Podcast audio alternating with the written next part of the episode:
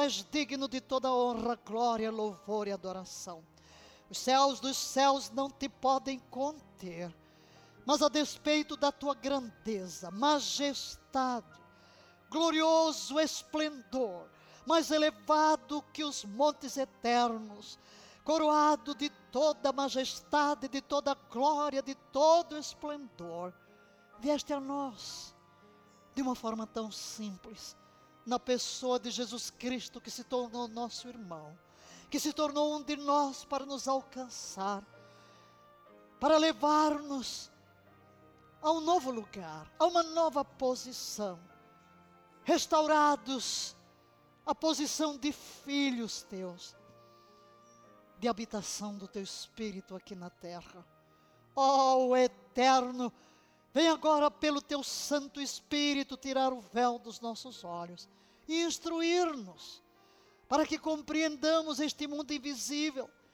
Somos tão controlados pelo mundo dos sentidos, pelo que vemos, pelo que ouvimos, pelo que apalpamos, pelo que cheiramos, pelo que sentimos desperta-nos no mais profundo do nosso ser, para que nos elevemos a um plano espiritual, no qual tenhamos a percepção do que ocorre no reino, onde tudo está acontecendo, nas regiões celestiais.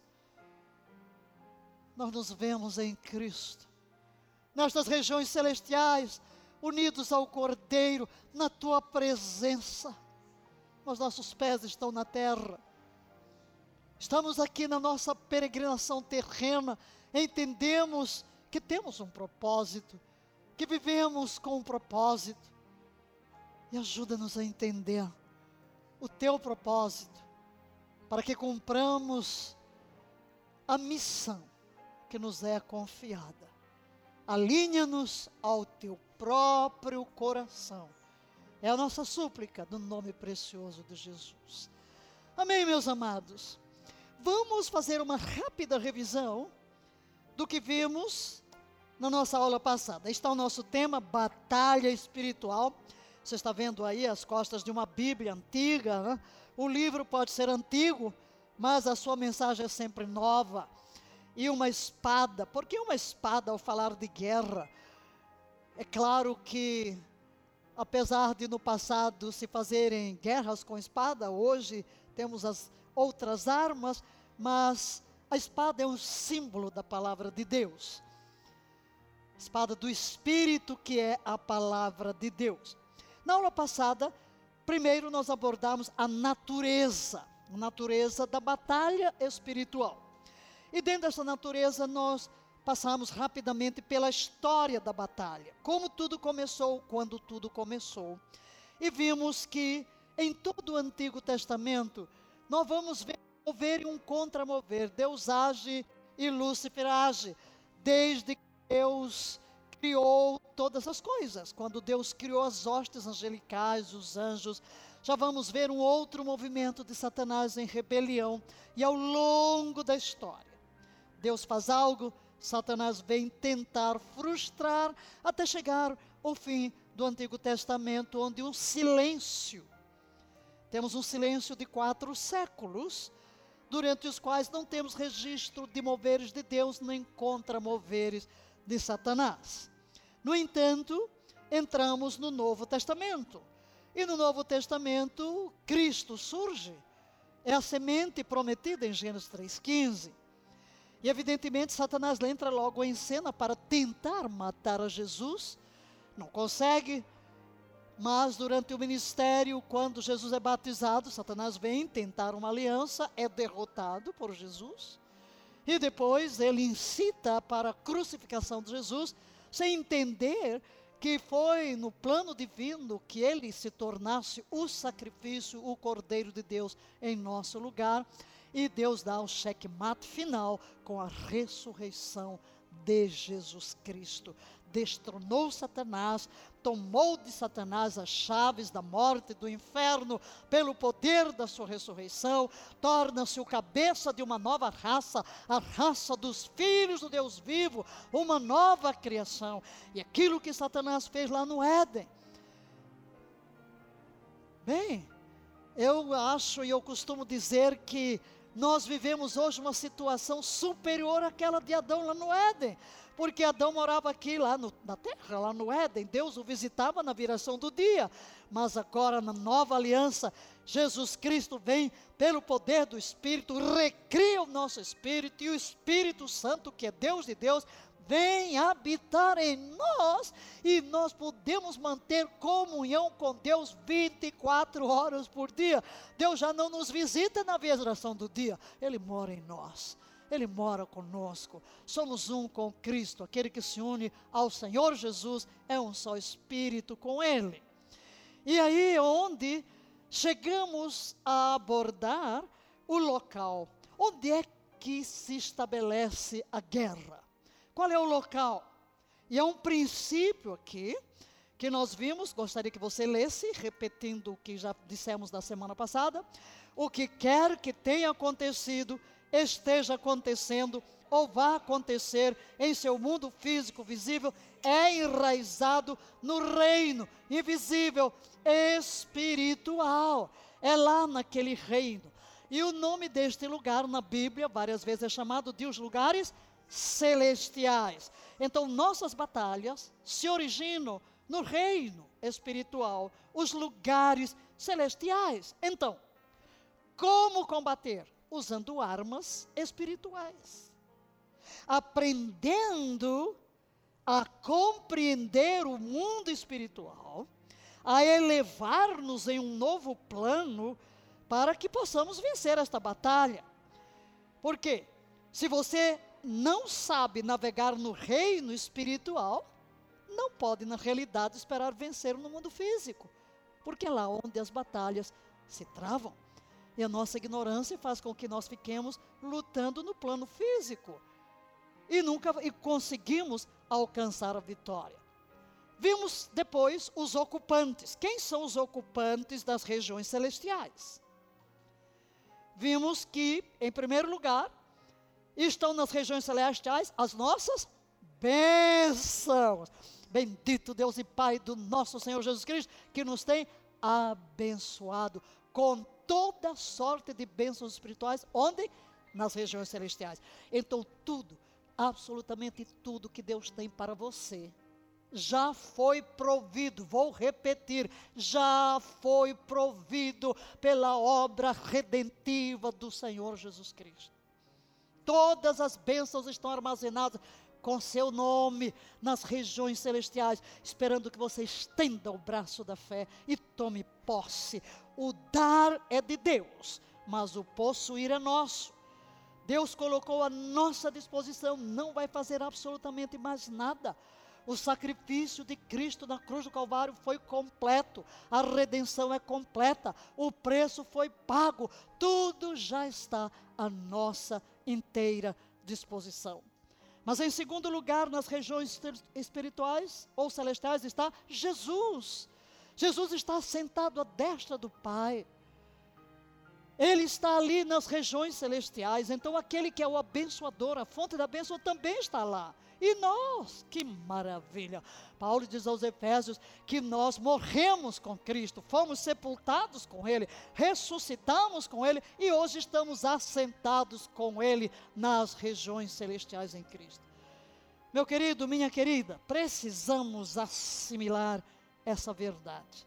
Eu estava em Cristo. Eu, pecador perdido, condenado, estava em Cristo naquela cruz. Era o meu pecado que estava sendo julgado. Ele tomou o meu pecado. Ele se fez o meu pecado. Por isso Deus lhe volta as costas. O sol recusa-se a brilhar. Quando ele foi sepultado, eu fui sepultada nele, eu estava ali. Mas glória a Deus, quando ele ressurge, eu ressurjo nele. Aleluia! Como eu recebi a herança pecaminosa de Adão, agora eu vou receber a nova vida ressurreta de Cristo Jesus. E a minha posição espiritual, diz Paulo, eu estou nele, em Cristo, assentado com ele nas regiões celestiais. Mas não apenas nossas bênçãos, Jesus e nós estamos nas regiões celestiais, os anjos, os anjos de Deus, operam nas regiões celestiais e também o reino demoníaco. O reino demoníaco também opera nestas regiões. Aquilo que Paulo chama, aquela hierarquia de principados, da maldade, quando ele diz que a nossa luta não é contra carne, não é contra sangue, não é contra pessoas mas é contra essas hostes, contra este exército organizado que opera nas regiões celestiais. Então, leia a declaração: estamos em uma guerra onde o marco zero está localizado nos reinos celestiais e o mundo físico é o que? Simplesmente manifesta o que já está acontecendo no reino espiritual. Em segundo lugar, nós olhamos para a oposição. Há uma oposição. Satanás é o opositor. Ele é o inimigo. Ele é o adversário. Adversário. É um dos nomes dele. E aqui tem um princípio que queremos repetir agora para fixar. Enquanto a guerra espiritual está sendo travada nos lugares celestiais, o inimigo é hábil em localizar o que? Veículos veículos. Agora, esses veículos, sim, são pessoas. Veículos disponíveis no reino físico, pelos quais ele engana, sim. Ele vai usar instrumentos humanos. Ele vai influenciar pessoas. Quando olhamos para o livro de Daniel, nós encontramos bem esta descrição de como as potestades satânicas estão por trás de governantes. Por que é que nós lutamos para ter governantes que temem a Deus? Porque aquele que se posiciona na autoridade de comando, Satanás pode ter influência sobre ele ou Deus vai ter influência sobre ele. Olhe para a história dos reis de Israel. Quando o rei buscava Deus, quando o rei se submetia a Deus, toda a nação era abençoada. Quando o rei se tornava idólatra, toda a nação era amaldiçoada. Por isso nós estamos aqui, para gerar um Brasil governado por servos de Deus. Ah, misturando religião com política? Não, senhores. Do Senhor é a terra e a sua plenitude, o mundo e aqueles que nele habitam. Só existe um Senhor, Yahvé. Yahvé de Sabaote, o Senhor dos exércitos. Toda autoridade procede de Deus. E bem-aventurada é a nação cujo Deus é Yahvé. Não temos para onde ir, a bênção de Deus flui. Agora, se nós temos governantes que se submetem aos demônios, que submetem às forças ocultas, que se submetem ao pecado, que querem institucionalizar o pecado, claro, o que, é que vamos colher? Maldição. Maldição. Então, entenda que Satanás vai usar elementos humanos. Quando você olha, por exemplo, para um Hitler, quem estava por trás do Hitler para matar tanta gente? Com certeza, principados satânicos. Sim, são instrumentos humanos. Mas a nossa luta não é contra pessoas. Eu acho que é aqui onde a gente tem tanta dificuldade de se alinhar. Nós ficamos olhando muito para a pessoa, fulano de tal, Beltrano. Não, temos que tirar os olhos de fulano de tal. A nossa luta é atrás. Porque todos os seres humanos são preciosos aos olhos de Deus. Deus não quer que ninguém se perca, mas que todos sejam salvos e cheguem ao pleno conhecimento da verdade. Então nós temos que orar por todos. Temos que orar pelas autoridades. Quando Paulo, por exemplo, diz que antes que tudo façamos orações por reis e governantes, o rei não era cristão. O imperador não era cristão. Mas a nossa responsabilidade de interceder para que Deus venha e se mova na vida das pessoas. E mesmo aqueles que são instrumentos de Satanás, porque há um lugar para a conversão. Há um lugar para a conversão. O mais empedernido pecador pode render-se a Cristo. Olhem para Paulo. Quando ele se encontra com Jesus, o que estava fazendo? Podíamos até dizer que Paulo era um assassino, não temos registro de que ele pessoalmente haja morto alguém, mas ele estava lá sendo, ele estava dando seu voto a favor daqueles que estavam matando. Coração empedernido. Mas Jesus se encontra com ele e ele se torna o grande apóstolo. Olhamos dentro dessa oposição para a agenda de Satanás. E vemos que Satanás trabalha com uma agenda direcionada em quatro áreas. São quatro pilares que constituem a nossa sociedade. Primeiro, o indivíduo. É aquela guerra pessoal que você enfrenta, que eu enfrento. E o texto de 1 de Pedro 5,8, que o adversário anda ao nosso derredor, bramando como leão, buscando a quem possa devorar. Depois vimos a família, desde o Éden, a família. E depois a igreja, que é composta de famílias, e finalmente a sociedade. Então, todas as áreas que compõem uma nação, uma sociedade, são alvo de Satanás para tentar minar o plano de Deus. E chegamos a esta conclusão, gostaria que você lesse, até que tracemos a origem do status de prisioneiro de guerra pessoal nós não podemos fazer nada. É? Prisioneiros pessoais, prisioneiro da fam a família prisioneira, uma sociedade prisioneira, uma igreja prisioneira. Mas ficamos aqui e vamos, ato contínuo, entrar em quatro estágios na estratégia de Satanás. Quatro estágios. O primeiro estágio é o da carne. Da carne. Essa é uma expressão usada na Bíblia para referir-se ao mundo físico, aos nossos desejos. Nas Bíblias antigas você tem a palavra tão grande que ninguém nem usa mais, concupiscência, né? concupiscência, os desejos, os impulsos da carne. Em nosso corpo existem desejos.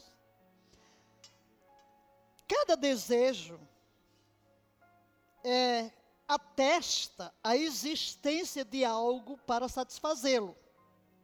Por exemplo, você tem fome. Por que você tem fome? Porque existe no plano físico alimento para satisfazer a fome. Porque a sede? Porque existe água. Então existem desejos. Os desejos não são em si maus nem bons, são simples desejos que fazem parte da nossa fisiologia, do nosso corpo. Mas a carne aqui é uma referência, uma forma errada de satisfazer estes desejos. Vamos então abordar primeiro desejo né? na carne.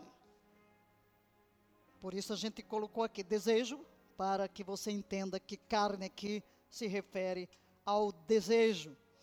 E essa imagem aqui de prisioneiro, primeiro estágio da estratégia espiritual de Satanás contra nós é operar no desejo. Se olhamos para o Éden, para a tentação, onde foi o ponto da queda? No desejo. No desejo. Claro que tudo vai começar, não vou dar uma aula sobre isto aqui agora. É, não é o meu assunto, não quero fugir da guerra. Vamos tentar aqui, mas em linhas gerais, Satanás vai trabalhar com uma imagem. Aliado à imagem, ele vai trazer um pensamento que desperta um desejo, um sentimento, um desejo.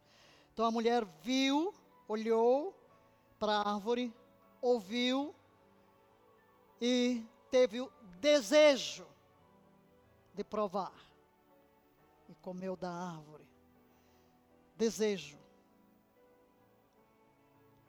Desejo, uma palavra associada muitas vezes à luxúria. Luxúria, pecados da área do sexo. Ela em si não é necessariamente ruim ou negativa.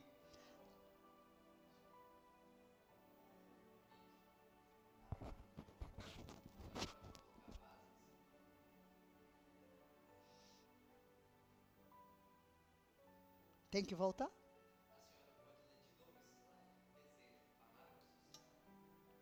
Ok. Desejo. Uma palavra muitas vezes associada à expressão luxúria, que aborda pecados da área do sexo. Mas o desejo não é necessariamente ruim ou negativo. Leia comigo a frase seguinte: o desejo legítimo nos motiva em nossas vidas e fornece um caminho para obter satisfação e deleite. Você tem fome, deseja comer, come, delicia-se. Não há nenhum problema com isso, não? Mas, no entanto, quando, e aqui é que está, quando o desejo ou a luxúria se manifesta por meios o quê? Ilegítimos, transforma-se em tentação, dando potencial ao pecado. Eva pecou por desejar comer? Não. Mas onde estava o pecado? Desejar comer o que foi proibido comer. O desejo por comida é bom. Agora leia o restinho. A gula é pecado. Você está vendo, pega um desejo e o torna ilegítimo. É onde entra a tentação e o pecado. O desejo de sexo é bom. Leia o resto. A imoralidade é o pecado. O desejo de dormir é bom. Mas a preguiça é pecado. O ponto estratégico inicial de Satanás em nossas vidas é o quê? Jogar com desejo legítimo. Entenda aqui. E aqui, querido, ninguém escapa, porque todos temos desejos. Não tem nenhum corpo aqui diferente do outro, a menos que tenha nascido com alguma deficiência. Todos nós, fisiologicamente, temos uma estrutura. Então, existem desejos em nosso corpo. Agora, ele vai jogar com o quê? Com o desejo legítimo. Dado por Deus, foi Deus quem nos deu, dentro de nós e transformá-lo em algo ilegítimo. Ele sabe que o desejo não pode ser evitado ou ignorado. Ele é natural. Deus o plantou dentro de nós. Todos temos desejos. Agora leia: Satanás tenta distorcê-lo, influenciando como ele é dirigido e usado. Aqui está o nó. Então a estratégia de Satanás para nos derrotar na guerra, aqui é a primeira. Diga, o inimigo está comigo, dorme comigo. Né? Olha, queridos, demônio se expulsa, carne não, viu? A carne tem que ser crucificada. Por isso é que Paulo diz: cada dia morro. Aí fala assim: Ô Paulo, você não acaba de morrer nunca. Ele diz: Eu esmurro o meu corpo, eu reduzo a escravidão. Para que depois de ter pregado a tantos, eu não venha a ser desqualificado. Eu gosto de dizer assim: olha, gente, a carne, você pensa que ela morreu? Morreu nada. Tem que permanecer em jejum perpétuo, porque se der uma colher de chá, ela ressuscita na mesma hora, né? porque, queridos, é algo que está no corpo. Então, ele vem e nos tenta aí. Foi aí onde ele começou lá no Éden, foi onde ele foi a Jesus também. O que é que eu disse? Que Jesus estava com fome. Quando ele vem tentar Jesus? Na fome. 40 dias de jejum. E é aquele tipo de fome que ou você come ou você entra em inanição. Desejo de comer desejo de provar, sempre a tentação virá em primeiro lugar aí, nesse plano físico, o desejo de provar. O desejo de provar. Por isso João vai dizer que o que há no mundo é o que? O desejo da carne. E ele vai falar também de outros, mas não quero sair do caminho, vou ficar aqui apenas nesse item, a carne. O desejo da carne. Essencialmente, leia, ele quer que o desejo seja o mestre sobre você, em vez de você ser o mestre sobre o desejo. Hum. Onde está aqui? Como é difícil, não? Controlar um desejo.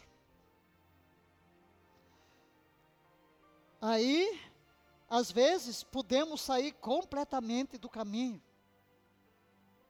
E se nós nos tornamos escravos do desejo, qualquer que seja ele, estamos perdidos. Segunda estratégia, o engano. O engano. Uma ótima ilustração de engano pode ser o pescador.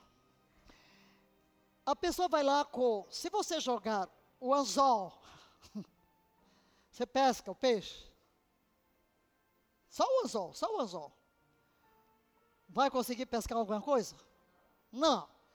Mas o que, que o pescador faz? Põe uma minhoca, né? Põe uma minhoca. E o peixe olha e pensa: Uau, né? Tem comida. Não sabe que ele vai cair numa armadilha. Pois é o que o bichinho aqui faz. Ele nos mostra alguma coisa que parece maravilhosa, que parece boa. É um engano.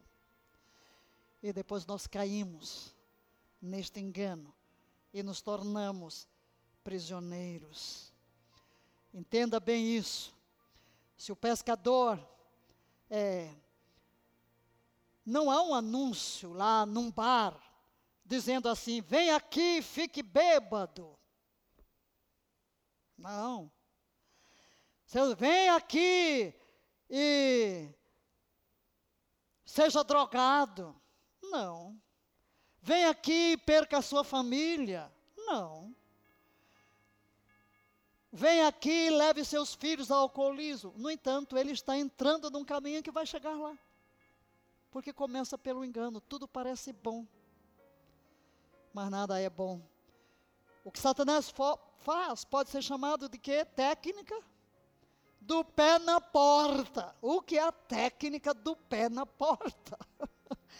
Hoje é diferente, mas no passado havia os cacheiros viajantes. Não sei quantos vocês são desse tempo, né? Eu ainda sou. Dos cacheiros viajantes, né? Eles saíam viajando para vender sua mercadoria. E o que, que eles faziam? Eles entenderam que se conseguissem que os clientes em potencial permitissem que eles colocassem o pé dentro da porta, ah, passar pé do, do batente e falar de algo que não era mercadoria. Ou como, ai, como a sua casa é tão linda, ou como você está bem vestido, olha o seu filho. Fazer, falar alguma coisa, né? Que agrada a pessoa. Mas já que você pôs o pé dentro da porta, você imagina que no fim você vai conseguir vender. É o que Satanás faz, é a estratégia do pé na porta. Né? Ele vem de mansinho na nossa vida, através de alguém, sorrateiramente, para desviar a nossa atenção e lentamente, às vezes usando um amigo, um colega, né? e você vai devagarinho e daqui a pouco você é levado para onde aquela pessoa quer. Leia, por favor. Para fazer isso, eles desviaram a atenção do cliente em potencial para outra coisa, e é o que Satanás faz. É o que ele faz conosco. Satanás tenta fazer com que os crentes o deixem entrar em suas vidas pouco a pouco. Queridos, ninguém cai da noite para o dia. É um processo, às vezes, que parece lento. Primeiro, é apenas um pé na porta. Talvez um filme que você não deveria ter assistido. Uma conversa que você não deveria ter tido. Ou relacionamento que não deveria ter sido definido dessa maneira. O princípio, a princípio, parecia o quê? Inofensivo. Leia. Mas à medida que Satanás entra, fica mais fácil passar para o próximo nível e comprar o que ele está vendendo. Entendem? Temos que evitar cruzar a linha. Temos que estar atentos. Vigiai. É o que diz Pedro. Vigiai, porque o vosso adversário anda ao vosso redor. Vigiai. Daqui a pouco vamos ver alguma coisa sobre isso, porque ele nos, conver ele nos conhece. Temos um exemplo, por exemplo, Davi teve a ideia de que não precisava de Deus naquele momento em que ele mesmo e que ele podia cuidar dos exércitos, do seu exército. E mandou que todos os exércitos fossem contados. Mas o que é que vamos ver? A principal maneira pela qual Satanás faz isso é plantando uma ideia ilegítima ou pecaminosa em nossas mentes, assim como fez com Davi. Veja o que, que diz o texto. Davi mandou numerar o povo. O que, que está por trás disso? Os soldados. Você não confia que Deus vai cuidar de Israel? É você que vai tomar conta? É você que vai, sabendo o número, ok, vou ter mais confiança. Agora, olha o que, que o primeiro livro das Crônicas, 21, 1 diz. Então Satanás se levantou contra Israel e incitou Davi a recensear Israel. Davi era crente? Era gente. Sim, Senhor. E por que é que nós estamos aqui falando de batalha e tratando de nós mesmos em primeiro lugar? Porque nós somos os primeiros a ser atacados. Porque somos nós que Satanás quer tirar do caminho. Porque nós somos os agentes de Deus. Ele vai querer nos paralisar. Como resultado, o que acontece, queridos? Foi terrível. Davi desobedeceu as instruções de Deus e 70 mil pessoas acabaram perdendo a vida. Que tristeza. Leia. O que quer que controle nossas mentes, controla nossas ações. Leia de novo. O que quer que controle nossas mentes, controla nossas ações. Terceira estratégia de Satanás é a desobediência. Desejos, engano, desobediência. Se você olhar para a tentação lá no Éden, você vai ver esses passos sequenciais, não? O desejo, o engano, a desobediência. Ele sabe onde quer chegar. O desejo, leia, leva ao engano, que então leva à desobediência. Tiago 1,15 fala a primeira. É, esse desejo, tendo concebido, dá a luz ao pecado. Ele antes vai dizer que ninguém é tentado a não ser pelo seu próprio desejo. Agora, é como se o desejo apela à minha vontade. É na minha vontade que as coisas são decididas. Eu vou dizer sim ou não. Então, o meu desejo corteja a minha vontade. Se eu disser assim, sim, haverá uma união ilícita entre o desejo e a vontade. Aí Tiago conclui: esse desejo tendo concebido, há uma concepção, dá à luz o pecado. Dá à luz o pecado, por causa da desobediência. O desejo, repetimos, não é pecado. Leia o resto. O pecado é a aplicação e colocação ilegítimas do desejo. Leia o que está em letras mais destacadas. A vida cristã vitoriosa ocorre quando a presença do Espírito Santo é livre para administrar, por meio do nosso espírito, nossos sentimentos, nossas emoções e nossos desejos trazer sobre rédeas. Filipenses 2, 13 diz que é Deus quem opera em vós tanto o querer, o desejar, como realizar, segundo a sua boa vontade. Então, se eu dependo do Espírito, os meus desejos serão bons. Paulo diz: andai em espírito e jamais satisfareis os desejos da carne. Desejos pecaminosos, evidentemente. Isso não quer dizer que precisamos negar nossos sentimentos. Não é isto. Somos seres humanos, nossas emoções são reais, mas a colocação de sua expressão, da expressão dos nossos desejos, das nossas emoções, deve ser controlada pelo Espírito Santo. Então, se nós não fizermos isso, vamos correr o risco de ter emoções voláteis, de sermos usados por Satanás e cairmos na desobediência. E aí é onde está a diferença entre derrota e vitória. Somente quando a vontade de Deus direciona nossas vidas, provaremos a vitória. Leia, por favor. A vitória na guerra espiritual envolve intimidade e identificação com Jesus Cristo a tal ponto que sua vontade se revela como a força dominante em nossa própria vontade. Qual é a força dominante no meu querer? A vontade de Deus. É o sumo bono, o supremo bem na minha vida. Deleito-me, ó Deus, diz o salmista, em fazer a tua vontade. Deus promete nos dar esse poder, queridos. Inclinar o nosso coração para o seu próprio querer, para que nos alinhemos a Ele. Mas fazer isso requer algo. Requer o quê? Fé. De que Deus sabe o que está falando. O oposto da fé é a dúvida. Agora, não é a dúvida. O oposto da fé é o quê? É a desobediência. Mas a quarta estratégia do inimigo é a morte. Desejo, engano, desobediência. E a alma que pecar, esta morrerá. Então chegamos aonde ele quer, a morte. A morte. A morte espiritual.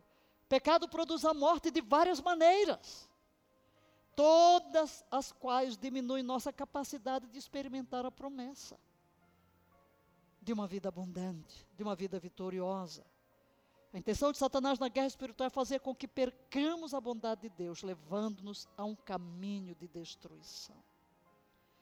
Lendo o restante do versículo de Tiago, só lemos a primeira parte. E quando o pecado é consumado, gera a morte gera morte. Quando é, quando é concebido, dá a luz ao pecado. E o pecado consumado gera a morte. Morte de um sonho, morte de um relacionamento, morte de uma carreira, morte de uma virtude, morte de alguma coisa. Morte de um ministério, morte de um propósito divino. Principalmente o pecado produz uma morte dentro da plenitude de nossos espíritos, quando nossa comunhão com Deus é quebrada.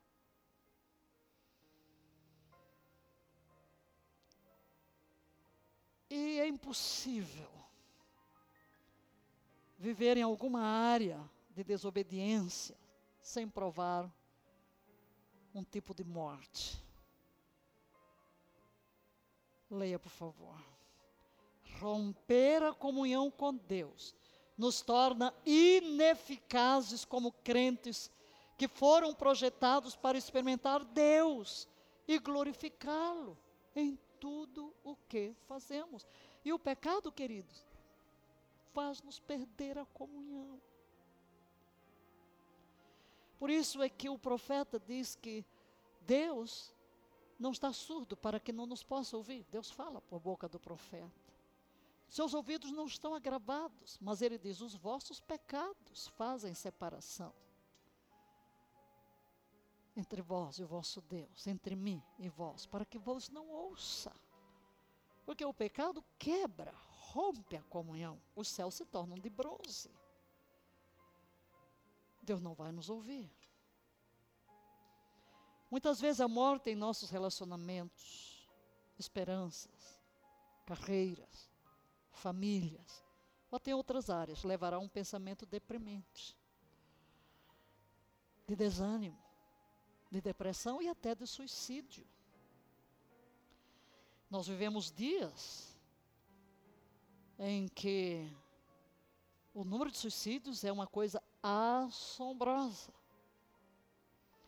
Um dia destes eu encontrei casualmente eu saía da farmácia e junto tinha um supermercado e alguns jovens conversando e uma delas olhou para mim e disse: Eu lhe conheço. Como é seu nome? Pessoal nisso. Ah, é porque a minha mãe. Ok. E eu tive que parar, porque ela foi buscar a mãe lá no interior do supermercado. e a mãe lá veio, elas eram do Rio, falou que foi não sei onde para me encontrar, não encontrou, então há anos que queria me encontrar. Então começamos a conversar. E aquela moça começou a falar de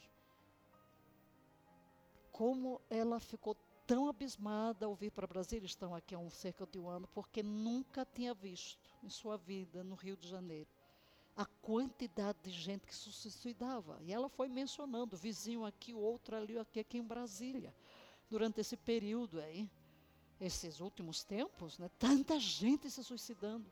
E nós também aqui somos surpreendidos até por pastores se suicidando. Por quê, queridos? Porque muitas vezes a ausência de comunhão vai nos levando a certas mortes. Mortes que vão num processo.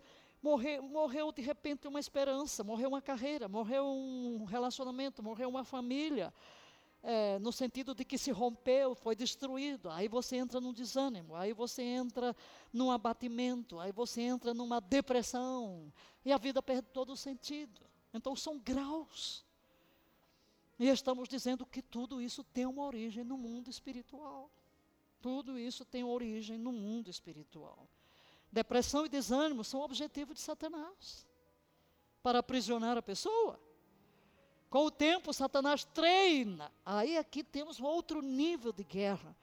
Treina os enganados para se tornar enganadores. São esses que trazem mensagem falsa, falsos pregadores, falsos profetas, falsos apóstolos, para trazer o engano. Ele transforma as pessoas em evangelistas do engano, que rápido e eficazmente espalham suas mentiras entre nós, às vezes até nos nossos púlpitos. Torcendo a verdade, desviando-nos do propósito de Deus. Sua habilidade de enganar a humanidade, queridos, é tão poderosa que o seu anticristo vai se sentar no templo como Deus. E muita gente vai pensar que ele é Deus. Leia. Porque Satanás não tem o poder da criação, ele tem que maximizar o potencial do engano. E é através do engano que ele procura controlar indivíduos, famílias, igrejas, uma sociedade inteira.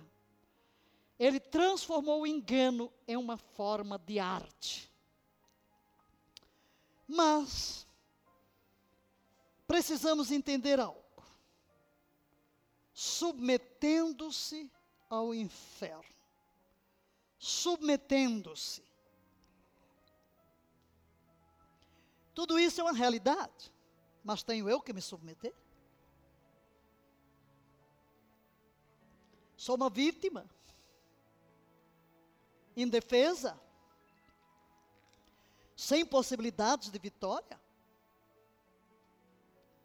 A agenda de Satanás e sua estratégia são abrangentes. Leia. Saiba, porém, elas já foram derrotadas. Diga de novo, elas já foram derrotadas. Qualquer avanço inimigo em sua vida ou nesta terra Agora leia. É porque ele recebeu permissão para fazê-lo. Vou falar devagar agora, tá?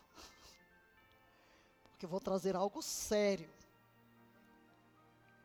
Satanás não constrói nenhuma fortaleza em nossa mente, em nossas emoções, em nossa vontade, em nosso corpo, em nossa vida sem conquistar um direito legal. Eu preciso permitir, consciente ou inconscientemente. E vamos agora entender alguns princípios nesta aula. Vou repetir o que está aí, a última frase. Ele recebeu permissão para fazê-lo. Leia. O único poder que eles têm, os demônios, é o poder que lhes é concedido. Lá na cruz, Satanás foi derrotado. Lá na cruz, os demônios foram despojados de sua autoridade. Ele não tem autoridade sobre a minha vida se não receber minha permissão. E eu permito pela minha transgressão, pelo meu pecado. Se o inferno está acontecendo em sua vida, é porque o inferno recebeu permissão para fazê-lo. Foi dito ao inferno: seja feito, seja pelo pecado, seja pelas circunstâncias. Você cedeu em algum ponto. Satanás foi capaz de ter acesso ao governo do planeta Terra. Como? Leia. Só porque Adão e Eva lhe deram permissão para fazê-lo. Não mais. Deus entregou a terra a Adão e a Eva. Adão era o corregente. E uma coisa que Deus disse para Adão: cuida do jardim, cuida, guarda, guarda, guarda, guarda. O que é que se guarda? Guardamos o que corre o risco de passar para a mão de outro, do alheio. Guarda o jardim. Guarda o jardim. Adão não guardou. E Satanás só entrou no planeta porque lhe foi dado permissão pelo Senhor da Terra. Leia. Essencialmente, os demônios precisam de nossa permissão para trazer o inferno sobre nós.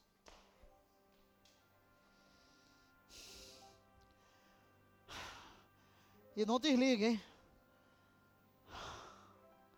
Tá pesado, é? A verdade às vezes dói, mas não podemos ser cegos. Estamos numa guerra, precisamos entender o nível da batalha que enfrentamos. Você comunicou algo assim. Não estou dizendo que você falou exatamente assim. Tá, mas é uma ilustração. Inferno, está tudo bem para você governar minha mente. Está tudo bem se você governar minhas emoções. Está tudo bem para você governar a minha vontade ou meu corpo. Você não falou, mas você deu licença. Você deu licença aos pensamentos ficarem aí. Você deu licença a essas emoções ficarem aí. Você deu licença à sua vontade de tomar essas decisões. Você deu licença ao seu corpo de agir desse modo. É como se você dissesse: Eu lhe dou permissão para me dizer que não sou realmente um homem, embora tenha nascido homem. sou mulher. Dou licença. Eu lhe dou permissão para me dizer que eu não sou realmente uma mulher, embora eu tenha nascido mulher. O mundo está cheio disso aqui.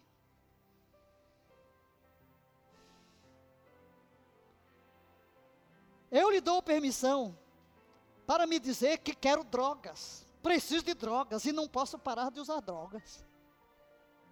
Eu lhe dou permissão para me dizer que preciso de uma bebida. Não posso viver sem uma bebida e não posso dormir sem uma bebida. Eu lhe dou permissão. Eu lhe dou permissão para me dizer que devo acordar deprimido, permanecer deprimido, ir para a cama deprimido. Eu lhe dou permissão para me dizer que não posso controlar minha raiva, que não posso controlar meus gastos e não posso controlar meus desejos que não sou amado, ou que nunca chegarei a ser nada de significativo. Bem, a lista poderia ser interminável. Algumas delas, certamente, podem estar relacionadas a produtos químicos. Sim, alguns desses problemas podem, sim, estar relacionados a produtos químicos ou disfunções biológicas.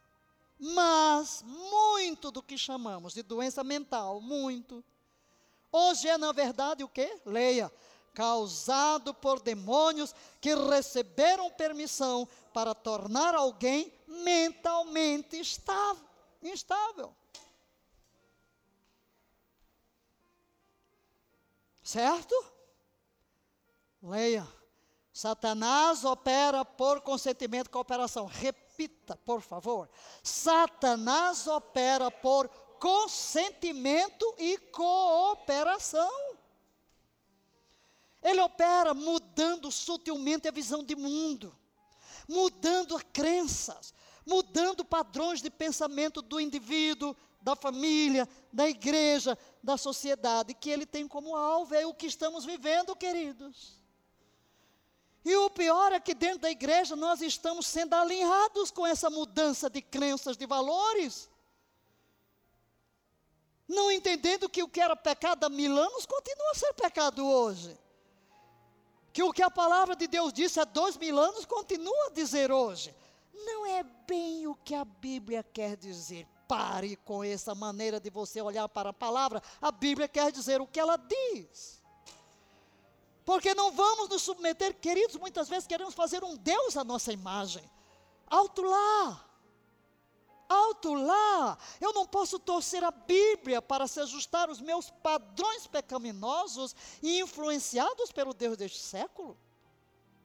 Eu tenho que me sujeitar aos valores do reino e entender que esses enganos vêm para me destruir para me tirar de cena. Assim como as baratas que foram autorizadas a ficar numa cozinha imunda, os demônios que montaram o acampamento são difíceis de expulsar, né? Você já montaram acampamento na sua mente, nas suas emoções, opa, para tirar daí não vai ser brincadeira, mas podem sair como podemos resolver tirar a imundícia de nossas casas e matar todas as baratas. Leia. Enquanto Satanás puder manter seu foco nas manifestações físicas, em vez da raiz espiritual, você estará para sempre travando a batalha errada.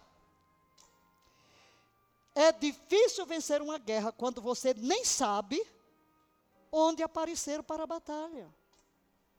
O princípio fundamental para uma vida de vitória total é este. Leia: não lutamos contra a carne e sangue. Quando pensamos que as pessoas não são o nosso problema. Agora, se eu penso que as pessoas são o meu problema, eu estou sempre focado na pessoa. Ah, eu estou assim porque isso, porque meu pai falou isso, porque eu sofri isso, porque eu tive um trauma disso, porque eu fui injustiçado, porque alguém me caluniou. Oh, você vai viver eternamente prisioneiro desses sentimentos negativos.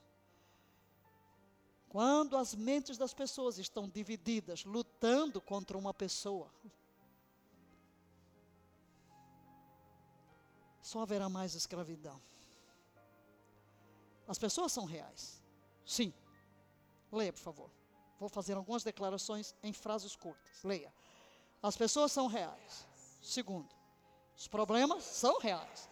Terceiro, os problemas de saúde são reais. Os desafios são reais.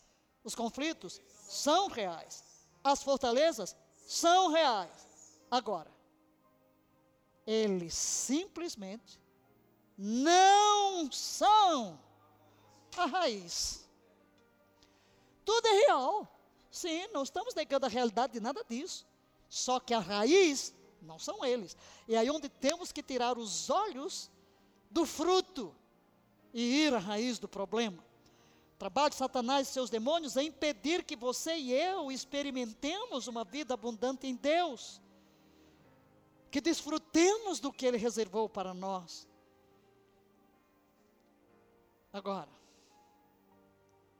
leia: Deus, que não está limitado pelo tempo ou espaço, já venceu esta batalha. Aleluia. Portanto, aprender sua estratégia, a estratégia, é nossa chave para vencer Satanás e seus demônios e ter uma vida de vitória. Aqui está a estratégia. Deus tem uma estratégia. Se estamos lutando numa oposição, Satanás é oposto a nós. Mas, queridos, passando para o próximo passo, vamos olhar o que? A estratégia para a batalha. Há uma estratégia. Há uma estratégia. Satanás não pode tocá-lo quando você fica perto de Cristo. Coloque isso na primeira pessoa. Satanás não pode tocar-me quando eu fico perto de Cristo. Leia. Se eu permanecer firme no centro do local mais seguro, a cruz, onde a vitória foi alcançada, eu serei vitorioso. Aqui está o segredo, queridos. Vamos tirar os olhos das circunstâncias aqui. Sabemos que tudo é real, mas vamos começar a navegar num plano espiritual. Como eu posso me manter firme? E é aqui onde Paulo nos dá uma estratégia. Efésios 6, 10. Leiamos: Fortalecei-vos no Senhor e na força do seu poder. O mesmo versículo na versão A Paixão. Leiamo-lo sede sobrenaturalmente infundidos com força através de vossa união de vida com o Senhor Jesus. Permanecei vitoriosos com a força de seu poder explosivo fluindo em vós e através de vós. Aleluia!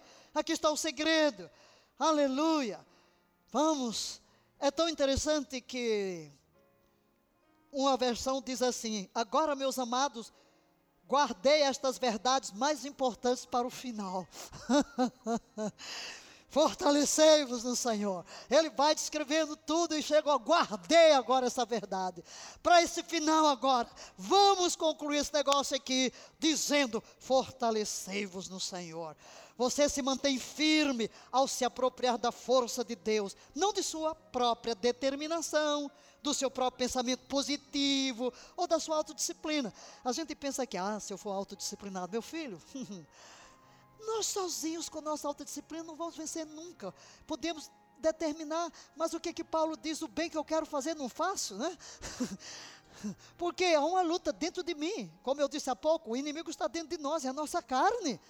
Então eu preciso de me apropriar de uma outra força, que não é a minha que não é o meu pensamento positivo, que não é a minha autodeterminação, é a força de Deus, é o poder de Deus que opera em mim pela presença do seu Espírito. Essas coisas são boas, né? Pensamento positivo, autodeterminação, tudo isso é ótimo, mas não é aqui que reside a vitória. Fortalecei-vos no Senhor e na força do seu poder. Vamos ser fortes em Jesus Cristo, vamos ser fortes em seu poder esse poder que Ele infunde em nós pela presença do Espírito Santo. Para saber como ser forte em Jesus Cristo, leia: precisamos entender algumas coisas sobre seu poder e sua autoridade. Diga, poder e autoridade. A fim de exercer esse poder. Olha que estamos duas palavrinhas aqui: poder e autoridade, não é a mesma coisa. Poder e autoridade. Autoridade, exúcia. Poder, dínamos, poder explosivo, autoridade, permissão para agir. Muito bem. Leia, é, entenda o seguinte: ao deixar a humanidade governar a terra, Deus voluntariamente impôs uma limitação no seu próprio envolvimento nos assuntos dos homens. Vou repetir isso devagar, talvez com outras palavras. Quando Deus dá autoridade ao homem para governar a terra, Deus impôs a si mesmo uma limitação. Quanto à sua interferência nos negócios dos homens, Deus deu a responsabilidade, Deus deu autoridade e Deus deu habilidade de decisão. Muita gente pensa em Deus como se ele estivesse interferindo toda hora. Ah, Deus permitiu. Vem cá, para lá. Não culpe Deus dos seus problemas. Ah, Deus permitiu. Por que, que Ele não impediu? Ei, Deus criou pessoas responsáveis. Eu sou livre para decidir. E eu tenho que assumir a responsabilidade das consequências da minha decisão. Ao criar o homem, Deus tomou uma decisão muito significativa. Leia: deu-lhe autoridade para governar a terra. Gênesis 1, 26. Governa a terra, domina, sujeita. Ele pôs limites precisos onde responderia para o bem ou para o mal. Com base em quê? Nas decisões do homem. Nas decisões do homem. Leia. Cabia a Adão, portanto, usar sua capacidade dada por Deus para cultivar e governar seu mundo. Não culpe a Deus da desgraça desse planeta. É resultado de quê? Da má administração do homem. Mas, para fazer isso, ele tinha que resistir aos ataques de uma serpente astuta no jardim. Ele tinha que resistir. Tinha inimigo. Como eu disse há pouco, guarda o jardim. Se manda guardar, é porque tem ladrão. Por que, é que a gente põe guardas? Se não houvesse ladrão, a gente precisava de guarda, né? Adão não resistiu ao ataque enganoso da serpente. Como resultado, ele permitiu que a serpente governasse em seu lugar. Por favor, acompanhe a linha de raciocínio. Jesus reconheceu esta mudança de posição. Qual mudança? Quem era o governante? Adão. Quem se tornou? Satanás. Com o quê? Permissão de Adão. Jesus três vezes chama Satanás de governante deste mundo. João, aí estão três textos em João: 12, 31, 14, 30, 16, 11, não vou ler. É claro que Satanás só pode governar o mundo dentro de quê? Dos limites soberanos estabelecidos por Deus. É claro que há limites soberanos. Mas ele ainda governa por meio de quê? Engano, intimidação e uma infinidade de outros meios, usando sempre o homem. Usando sempre o homem. Deus deu a terra aos filhos dos homens. É preciso ter corpo, é preciso nascer aqui. Por isso ele vem e usa pessoas de carne e osso, filhos dos homens. São seus canais, seus agentes. Quando Satanás assumiu o domínio deste mundo, leia. Uma maldição veio com ele. E essa maldição afetou quem?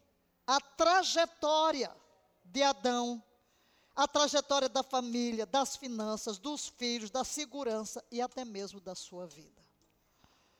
A maldição veio sobre a terra, sobre os homens, sobre as pessoas. Leia.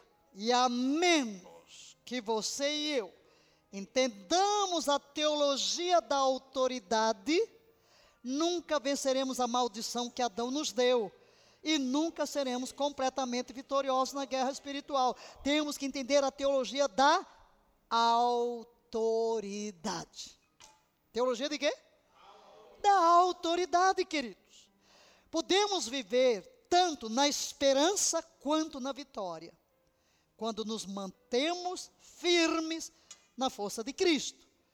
Por meio da exposição sacrificial de Cristo, leia você já foi reposicionado para a vitória em sua vida. Cristo nos reposicionou.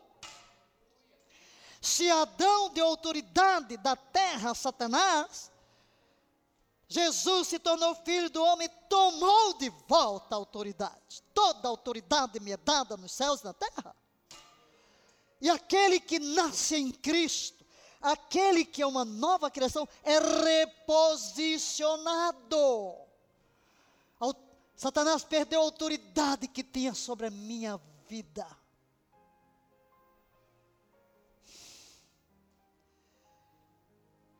Liderança e autoridade. Quando Deus pronunciou a maldição a Adão,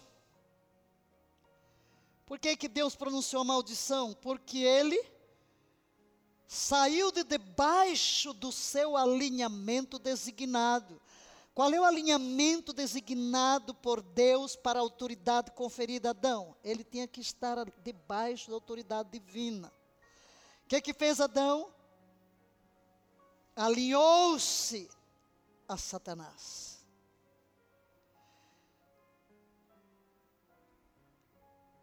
Nova liderança. Leiamos Gênesis 3,15. Estabelecerei inimizade entre ti. Deus faz uma promessa. Deus faz a promessa. Glória a Deus. A, despeito do pecado do homem, Deus faz uma promessa. estabelecerei inimizade entre ti e a mulher, entre a tua descendência e o descendente dela, porquanto este te ferirá a cabeça. Não leia isso rápido. Por isso eu coloquei aí em letras amarelas. Ferirá o quê? Ferirá o quê? E o é que é cabeça? É já que a gente chega lá. Deus disse que a semente da mulher esmagaria a cabeça. A semente da mulher esmagará a liderança. Cabeça fala de liderança.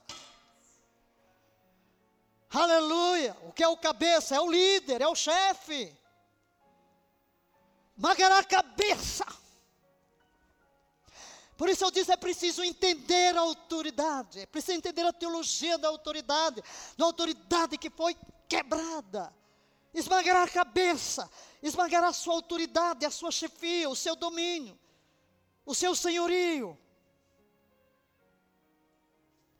Cabeça significa governo, autoridade que o homem deu a Satanás com a vinda da semente da mulher Jesus Cristo, leia, a liderança, o governo e a autoridade Satanás foi esmagado, eliminado, foi-se, foi-se, foi-se, foi-se. Por isso, ponha isso no seu coração, o diabo só vai fazer de você gato e sapato se você lhe der autorização, porque a autoridade dele já foi quebrada da cruz do Calvário.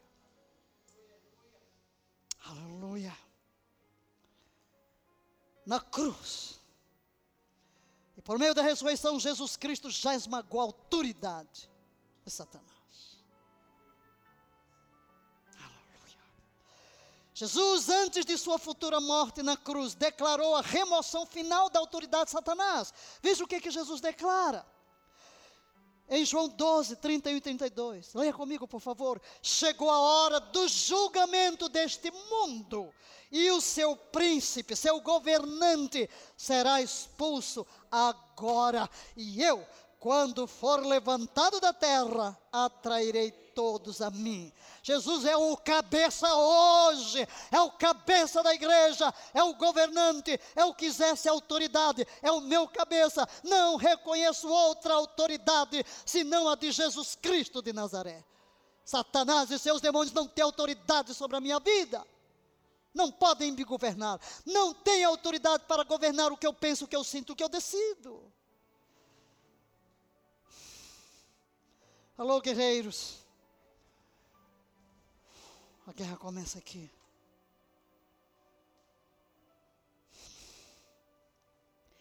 Quando você recebe a Jesus Cristo como Senhor, está se colocando, leia, sob seu governo e soberania sobre o seu, através do poder da sua cruz da ressurreição. Ele tem o poder de veto supremo. Aleluia em todo o mundo. Poder de veto está com Jesus. E todo decreto do inferno contra mim é vetado por aquele que destronou Satanás na cruz. Ele foi esmagado no Calvário. Aleluia. E ele sabe disso. Deus sabe disso e você tem que saber disso também. Você tem que deixar claro que você sabe, que Ele sabe, que perdeu a batalha. Leia. Satanás não tem mais autoridade final sobre a minha vida. Diga isso de novo, de boca cheia. Satanás não tem mais autoridade final sobre a minha vida. Ele pode passar até décadas persuadindo você a acreditar nas mentiras dele, pressionando a sentir que ele tem autoridade final sobre você. É isso onde ele mente. É o que eu disse na outra aula. Ele trabalha com um pacote de mentiras e hoje com engano. Mas quando você perceber, quando você perceber que Jesus Cristo já o derretou, será libertado por ter uma vida, para ter uma vida de vitória. No momento em que você sabe, se apropria, fim de papo. Amém? Leia. Os problemas surgem quando não conhecemos essa verdade e quando não permanecemos firmes nesta verdade. Então, queridos, autoridade versus poder. Vamos entender isso. Autoridade versus poder. Porque espera ainda. Vou dizer uma coisa agora que parece contraditória, mas não é. Você tem que entender a diferença. Satanás perdeu sua autoridade, mas não perdeu o seu poder. ah, aqui onde a gente não pode entrar na guerra brincando, hein? Não há brincadeira aqui. Satanás ainda domina o mundo de muitas maneiras, porque reteve seu poder. Ele perdeu a autoridade, mas tem poder. Tem governo, tem reino, tem súditos e muitos. Satanás é tão poderoso agora como sempre foi. A verdade que precisamos entender, e a verdade que nos libertará, é que Satanás não tem mais autoridade. Autoridade. Autoridade. Essa é a chave. Aqui está a chave.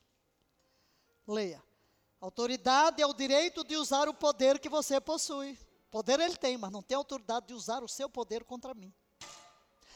Ele tem poder de destruir? Tem, e você vê aí ele destruindo tudo, porque recebe autoridade para agir por parte dos homens. Então você tem que entender isso. Leia de novo a última frase. Autoridade é o direito de usar o poder que você possui. Leia. Para que Satanás use seu poder em sua vida ou em minha vida, ele agora tem que impedi-lo de agir na autoridade que você tem. Porque o poder dele só é eficaz quando ele tem o direito de usá-lo. Então o que, que ele vai fazer com você? Impedir que você haja, que você use a autoridade que você tem.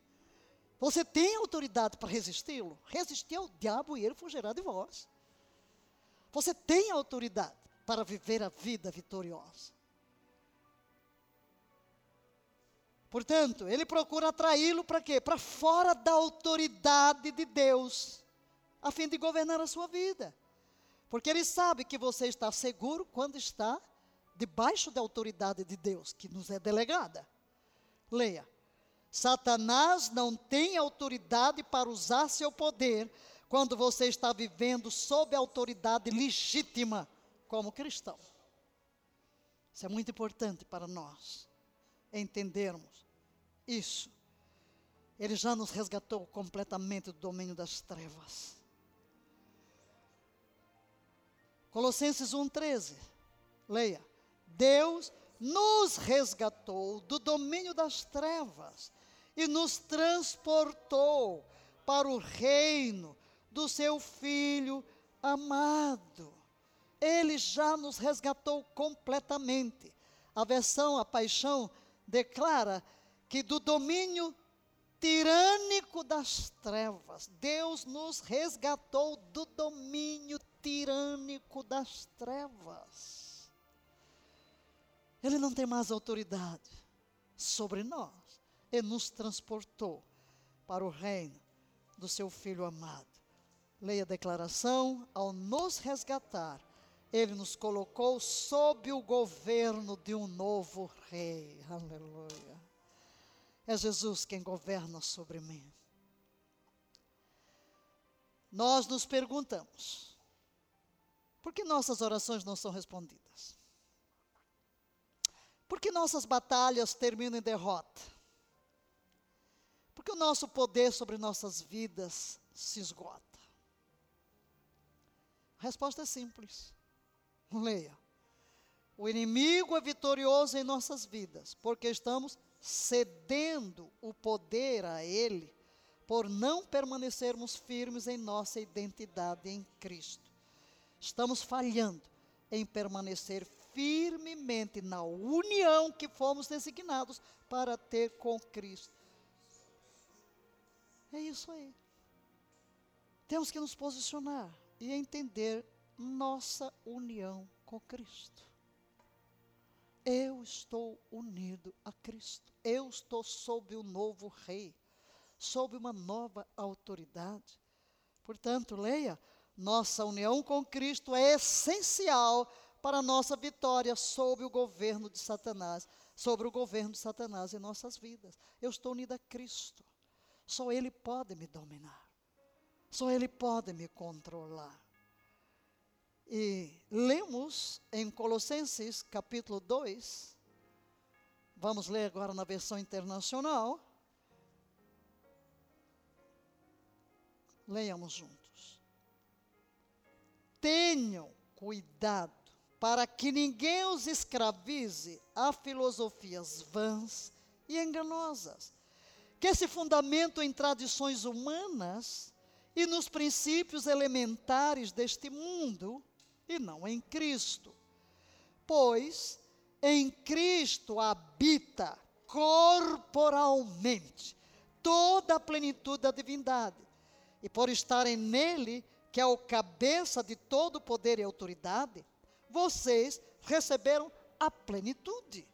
Nele também vocês foram circuncidados, não com uma circuncisão feita por mãos humanas, mas com a circuncisão feita por Cristo, que é o despojar do corpo da carne. Isso aconteceu porque vocês foram sepultados com Ele no batismo, e com Ele foram ressuscitados, mediante a fé no poder de Deus, que o ressuscitou dentre os mortos. Aleluia!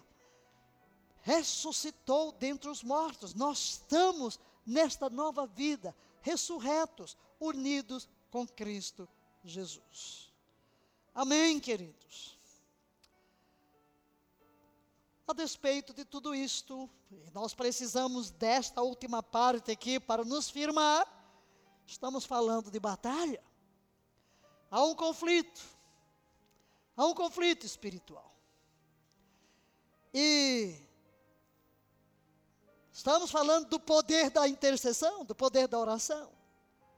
Então podemos declarar o que? A oração é um campo de batalha. A oração é um campo de batalha. Por isso que abordamos tudo isso até aqui, para entendermos a origem, a natureza, onde tudo se processa, e também entender a nossa posição de não ceder à autoridade, de não dar permissão a Satanás de agir na nossa vida, saber que nós estamos numa posição de força. Como dissemos na outra aula, nós não lutamos pela vitória, nós estamos lutando a partir de uma posição a posição em Cristo. O intercessor vai conhecer a face de Deus, também vai conhecer a face do diabo. Por isso ele precisa entender o nível deste conflito. Ele tanto aprenderá a chegar diante do trono, como vimos no estudo sobre as dores de parto, em lágrimas, em quebrantamento, como ele vai enfrentar uma batalha, vai ser um leão. O intercessor, leia, harmoniza dentro de si o coração de uma criança, diante do pai, e de um leão, diante do adversário. É, são os dois aspectos da intercessão paga, leia. Ele saberá chorar diante de Deus pelos pecadores e despedaçar as forças satânicas para arrancá-los de suas garras. Aleluia! Ele aprenderá a clamar a Deus e guerrear contra o diabo. Ele se moverá de íntima compaixão e amor pelos homens, levando-os a Deus, mas também se encherá de fúria e zelo, combatendo Satanás por causa deles.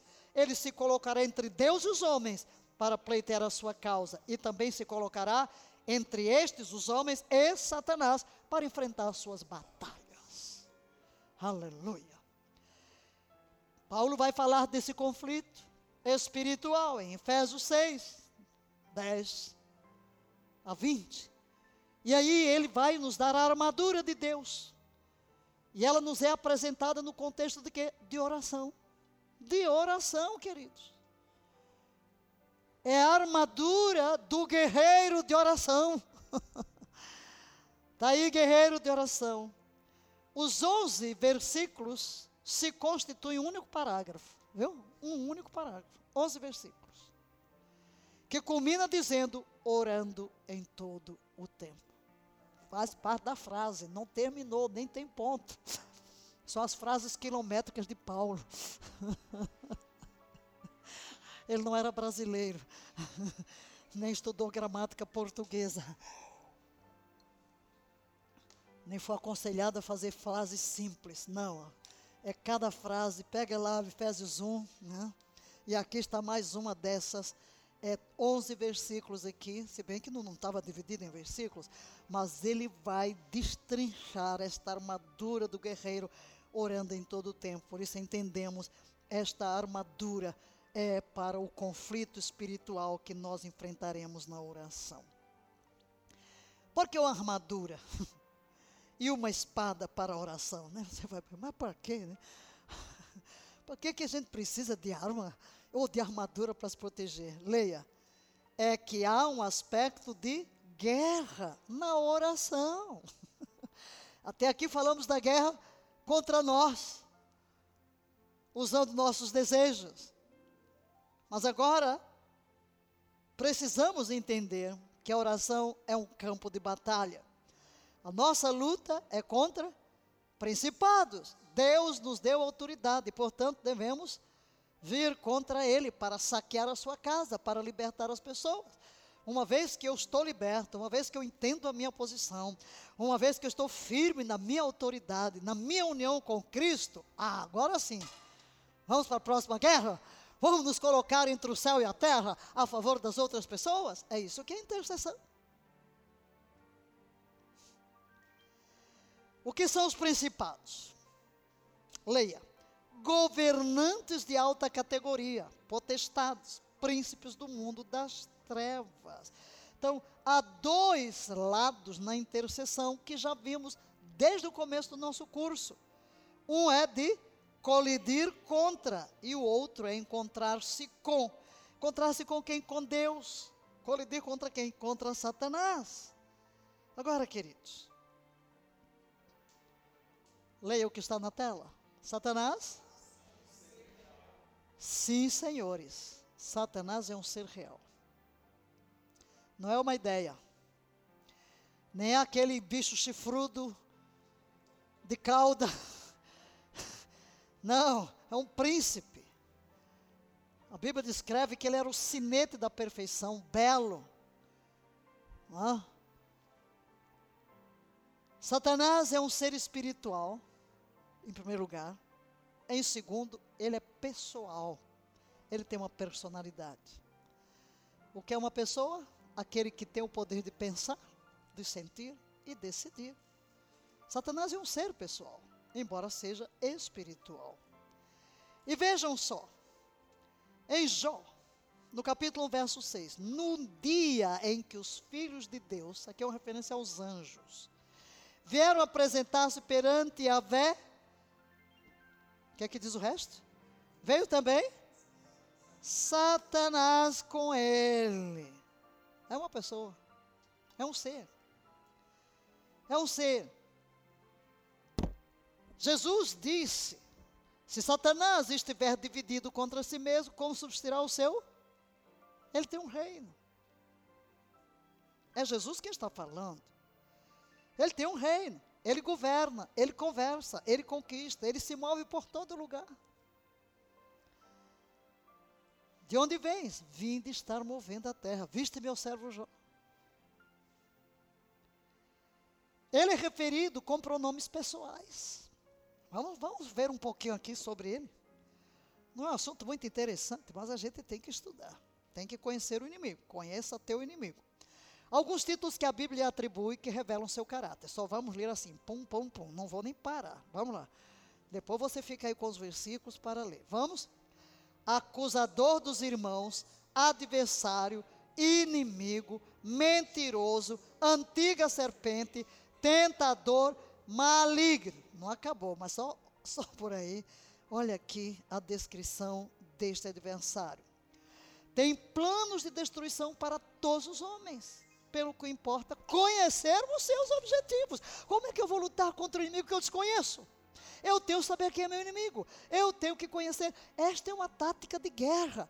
Quando os exércitos vão para a guerra, eles têm a, o, o, os seus espiões, eles têm, porque tem que saber quais são as fraquezas e as fortalezas do seu inimigo. Por senão você não vai vencer. Então eu preciso conhecer. Segundo aos Coríntios 2:11, Paulo diz para que Satanás não alcance vantagem sobre nós, pois não lhe ignoramos os desígnios. Não podemos ignorar os propósitos de Satanás, seu modo de agir, seu modo de trabalhar. Seus objetivos. Quais são seus objetivos? Listamos alguns. Só alguns. E vamos também só ler, passando mesmo. Vamos tentar a desobediência, procurando causar dúvida e incredulidade caluniar os santos, infligir enfermidades, opor-se aos justos, remover a boa semente, semear o joio. Só que se fôssemos ler os textos ou referir, você vai ver incredulidade. Ele traz incredulidade à raça humana. Jó, ah, visto meu servo Jó, ah, pudera, né? Calunia, opõe-se ao justo, aqui no caso Zacarias. Remover a boa semente, a palavra é plantada, lá vem ele tirando a, planta, a, a semente, lá vem ele semeando joio no meio do trigo. Mas arruinar o corpo e a alma, instigar os homens a pecarem, usar os homens como presas, causar confusão, causar divisão e contenda, trazer tentação. Eis aqui algumas das suas ações, seus objetivos. Lembre-se, leia. Satanás não tem acesso ao nosso espírito recriado, mas ele tentará nos afligir através do corpo e da alma. Eu nasci de novo. Sou habitado pelo Espírito. Não tenho acesso ao meu Espírito. Da importância de usarmos a linguagem de oração. Orar em línguas, estar no Espírito. Mas, queridos, ele aflige o corpo, ele aflige a alma, a mente, as emoções, a vontade, o corpo físico. Se não soubermos os nossos direitos, nós vamos cair na trama do diabo. Por exemplo, quando alguém se levanta para fazer mal a você, para difamá-lo, para caluniá-lo, qual é o seu objetivo? Trazer a você perturbação, levar você a lutar contra o irmão. Não é isso? Eu me lembro quando escreveram um livro com o meu nome na capa, Super Crente. Quanta gente perto de mim dizia: Você não vai se defender. Você tem a televisão na mão, esse pastor não é nem conhecido. Você não vai se defender. Não. Quem se defende termina acusando. Deixa que Deus julgue. Por quê? Por que, que ele faz isso? Para que caiamos na trama. Vou lhe dizer uma coisa. Não permita que o pecado de outro o leve a pecar. Não permita que o pecado de outro contra você o leve a pecar. Alguém me calunia. Pecou contra mim? Pecou. Vou me vingar? Estou pecando. Então eu fui manipulado pelo outro.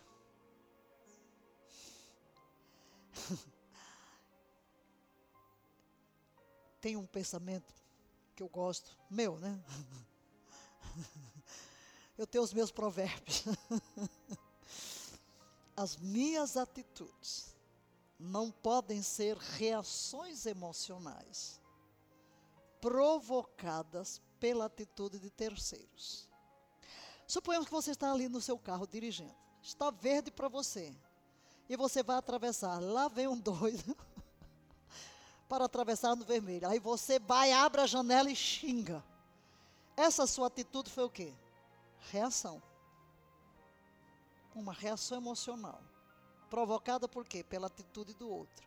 Então você está sendo manipulado. Você é um joguete emocional nas mãos das circunstâncias.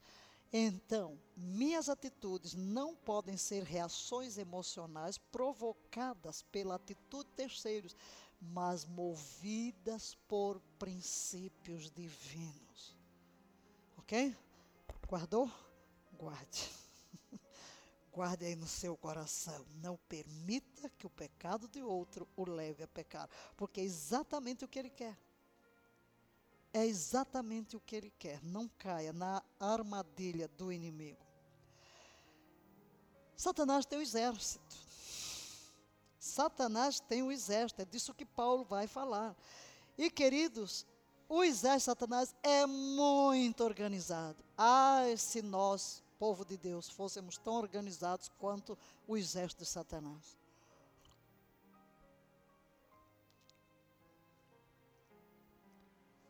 Ele é muito organizado, com o propósito de arruinar o corpo e a alma.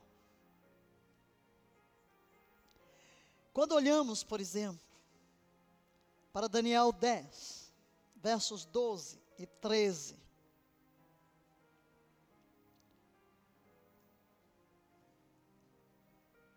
Não temas, caro Daniel, porque as tuas palavras foram ouvidas, sim, desde o primeiro dia em que aplicaste humildemente o teu coração, a fim de buscar entendimento diante do teu Deus. As tuas orações foram ouvidas e eu vim em resposta ao teu clamor. Leia. Mas o príncipe do reino da Pérsia me resistiu durante 21 dias.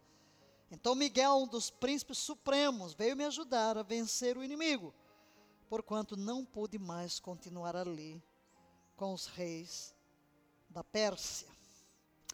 O que, é que você está vendo aqui? O reino de Satanás organizado em territórios. Daniel está orando para quê? Ele está em cima de uma profecia do profeta Jeremias, que o povo regressaria do cativeiro babilônico 70 anos depois. E ele traz aquela palavra diante de Deus para gerar o seu cumprimento em jejum, quebrantamento e oração. Por 21 dias. 21 dias. E quando chega o emissário divino, diz o quê? Que no momento, no primeiro dia em que ele começa a orar, as orações foram escutadas, respondidas. E Deus enviou um mensageiro. Mas nas regiões celestes travou-se uma batalha. Entre quem? O reino da Pérsia. Qual é o reino da Pérsia? Era o próximo império. E era no império persa que o povo deveria regressar. Então Satanás está ali para que tentar influenciar o imperador para não deixar o povo regressar. E ele fala dos reis da Pérsia. Inclusive, se a gente avançasse aqui, ia ver que ele depois disse que quando voltasse ainda teria que lutar contra o príncipe da Grécia. Quem era a Grécia? Era o próximo império. Então, Satanás tem os seus principados, ele tem o seu exército organizado. Os príncipes, aqueles de alto escalão e os demônios também. Em Lucas 4, na tentação de Jesus, vemos aqui como realmente ele tem um reino que ele domina, e é um reino. Então o diabo o levou a Jesus a um lugar muito alto, ele mostrou em uma fração de tempo todos os que? Os reinos do mundo. Ele está aqui com autoridade sobre os reinos do mundo, autoridade que Adão lhe delegou.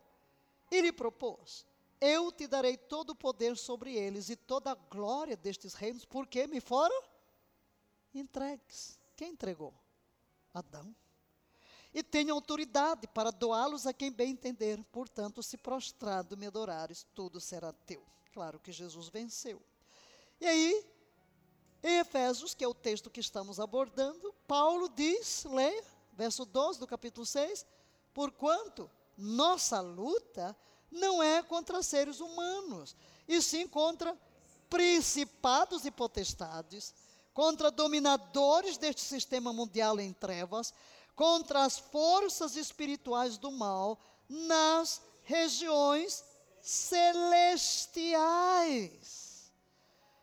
Nas regiões celestiais, o mesmo versículo, na tradução de J.B. Phillips Pois nossa luta não é contra nenhum inimigo físico. É contra, leia o que está amarelo, organizações e poderes que são espirituais. Organizações. Estamos enfrentando o poder invisível que controla este mundo sombrio, leio que está amarelo, e agentes espirituais da própria sede do mal. É um reino organizado, sob escalões. Em Ezequiel 28, 11 a 15, não vamos ler todo o texto, uma referência a ele, ó filho do homem, ergue, pois, um lamento sobre o rei de Tiro. Então aqui tem uma referência ao rei homem, e depois o texto vai prosseguir para se referir o que? Ao principado que está por trás do rei. Assim declara Yahvé Deus: Tu eras o modelo da perfeição. Logo, não está se referindo ao ser humano. Mas ele está por trás do ser humano que governa aquela nação repleto de saber e magnífico em beleza. E o verso 15 diz: Naquele tempo eras perfeito e irrepreensível em teus sentimentos e atitudes, desde o dia em que foste criado até que se observou malignidade em ti. Atente para esta conclusão. Leia há diferentes graus de autoridade nos emissários de Satanás. O mais alto nível de combate é o travado com os seus príncipes. Segundo, Satanás tem soldados reais a seu serviço. Há uma hierarquia satânica muito bem montada. Ele tem líderes bem treinados. Por isso, nós não podemos entrar nessa batalha de um modo superficial, como muita gente tenta fazer. Daniel deixa claro que eles têm, leia, jurisdições especiais, controlam certas áreas e executam certas tarefas. Leia, cada príncipe tem sua esfera de atuação. Daí a tremenda importância de discernir essas coisas, a fim de orarmos com objetividade. Você vai dizer, Valnice, você já está entrando num plano muito elevado, não? Eu sei. Mas nós queremos ver que se levante os generais de intercessão. Mas se você está nos acompanhando desde o começo, com certeza há um crescimento dentro de você de entendimento para outras esferas. Também no reino de Deus, nem todo mundo vai ser general. Nós vamos ter hierarquia também. Quando se, vai ao, quando se vai a uma guerra, tem os soldados, tem os cabos, tem os tenentes, não é verdade? Assim também na guerra espiritual. Então não fique preocupado. Há um lugar para todos nós. E você precisa entender os níveis da batalha é, uma das estratégias de guerra é nunca subestimar o potencial do inimigo. Nunca subestime. Quem o faz está fadado ao fracasso e vai ter tristes surpresas. Então, leia: não menospreze o poder do inimigo, pois Satanás de fato tem poder. Mas preciso declarar isso, leia. Mas temos que lembrar que maior é o que está em nós, maior é o que está em nós. Leia, quando a igreja descobre a autoridade e poder que tem em Cristo e no Espírito Santo, levanta-se e destrona o valente da sua área. E é isso que temos que fazer. É essa a convocação para todo mundo agora, nessa guerra ingente que domina os céus da nossa nação. Nós temos autoridade e poder para destronar o valente na área política, na área econômica, na área da educação, na área da segurança, na área da família. Sim, queridos, nós vamos nos armar, nós vamos nos proteger nessa batalha. Iremos continuar. Nosso curso não terminou ainda. O adversário é real, tem um exército organizado, tem objetivos reais e tem poder, mas Cristo deu à igreja autoridade sobre eles. A autoridade não é mais de Satanás, nós temos autoridade sobre demônios. Dou-vos autoridade, disse Jesus, para pisar de serpentes e escorpiões sobre todo o poder do maligno e nada, absolutamente nada vos causará dano. Iremos avançar, não hoje, né? Preceito sobre preceito. Mas, para encerrar a aula, não podemos deixá-lo aqui na guerra, temos vitória em Cristo, né? A vitória está em Cristo. Grite isso aí. A vitória está em Cristo. Então vamos fazer algumas declarações. Há dois reinos invisíveis, porém reais, organizados no mundo do espírito. Ambos possuem seu exército. Um é o reino de Satanás e o outro é o reino de Deus. Cada um de nós está dentro de um desses reinos. Não há neutralidade. Ou estou no reino de Deus, ou no de Satanás. O reino de Satanás já foi vencido por Jesus Cristo no Calvário. Aleluia! Portanto, o crente em Cristo vencerá. O crente em Cristo vencerá. Leia, apesar da derrota de Satanás, ele tem suas forças bandoleiras na terra. Todavia, todavia, leia, o governo legal é de Jesus Cristo, pois venceu a Satanás pelo poder da sua morte e ressurreição. Mas há forças inimigas dispersas que se recusam a reconhecer seu senhorio e insistem em seus ataques terroristas, porque ainda há homens que se deixam usar por eles, só por isso, mas não têm autoridade. E o que ocorreu? Paulo descreve, despojando os principados e potestades, publicamente os expôs ao desprezo.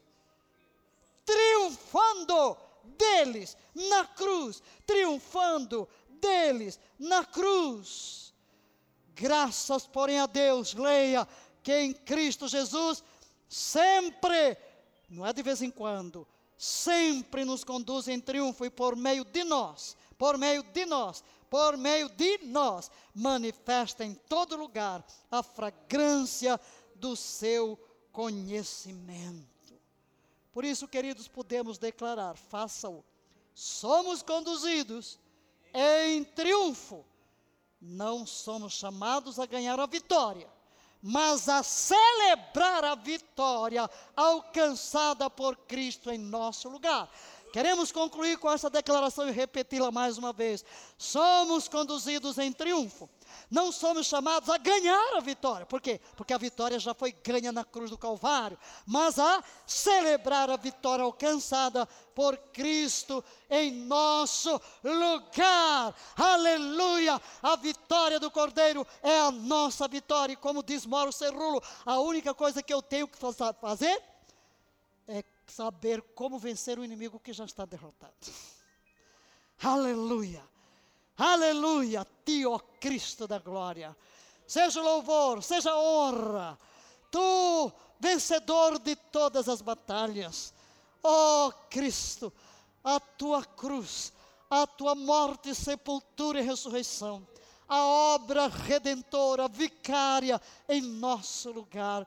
Celebramos sim Celebramos sim a vitória que temos em Ti e que estas verdades sejam entranhadas no mais profundo do nosso ser, sejam tão vivas, tão reais dentro de nós, que não nenhum engano consiga penetrar nossa mente, dominar as nossas emoções e guiar a nossa vontade. Em Tu, ó Deus eterno, Pai querido, revestir-nos de toda força. Nós tomamos a palavra do apóstolo, fortalecei-vos no Senhor e na força do seu poder. Em ti nos fortalecemos, nós nos voltamos para ti, os nossos olhos estão postos em ti para vencer esta batalha e que tu nos ajudes, tirando o véu dos nossos olhos para entender que apesar do inimigo manter o poder que sempre teve, não mais autoridade tem sobre as nossas vidas. E nós tomamos hoje uma decisão, recusamos-nos a dar-lhe permissão de nos iludir, de nos enganar, de nos levar à desobediência ao pecado, de nos levar a ser dominados por desejos. Pai, em nome de Jesus, que todos nós possamos estar tão irmanados a Ti, buscando andar na Tua presença, em profunda comunhão contigo, que nenhum engano inimigo tenha mais poder sobre as nossas vidas.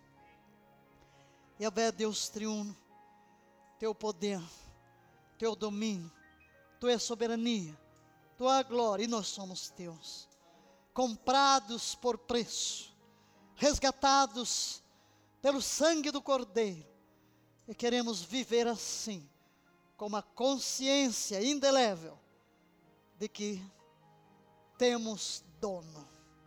Tu és o Senhor absoluto da nossa vida. Tu governas sobre nós. Reconhecemos em Ti o único Senhor, a única autoridade.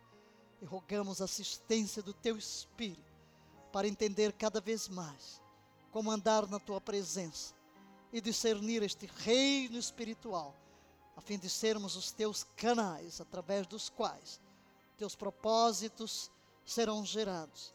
Verdadeiros intercessores que se colocam entre ti os homens para pleitear a sua causa, porque primeiro alcançaram a vitória, sabem como conservá-la e, portanto, chegar diante de ti para ser este canal através do qual tua palavra, tua vontade teus propósitos sejam estabelecidos na terra, no precioso nome de Jesus. Amém.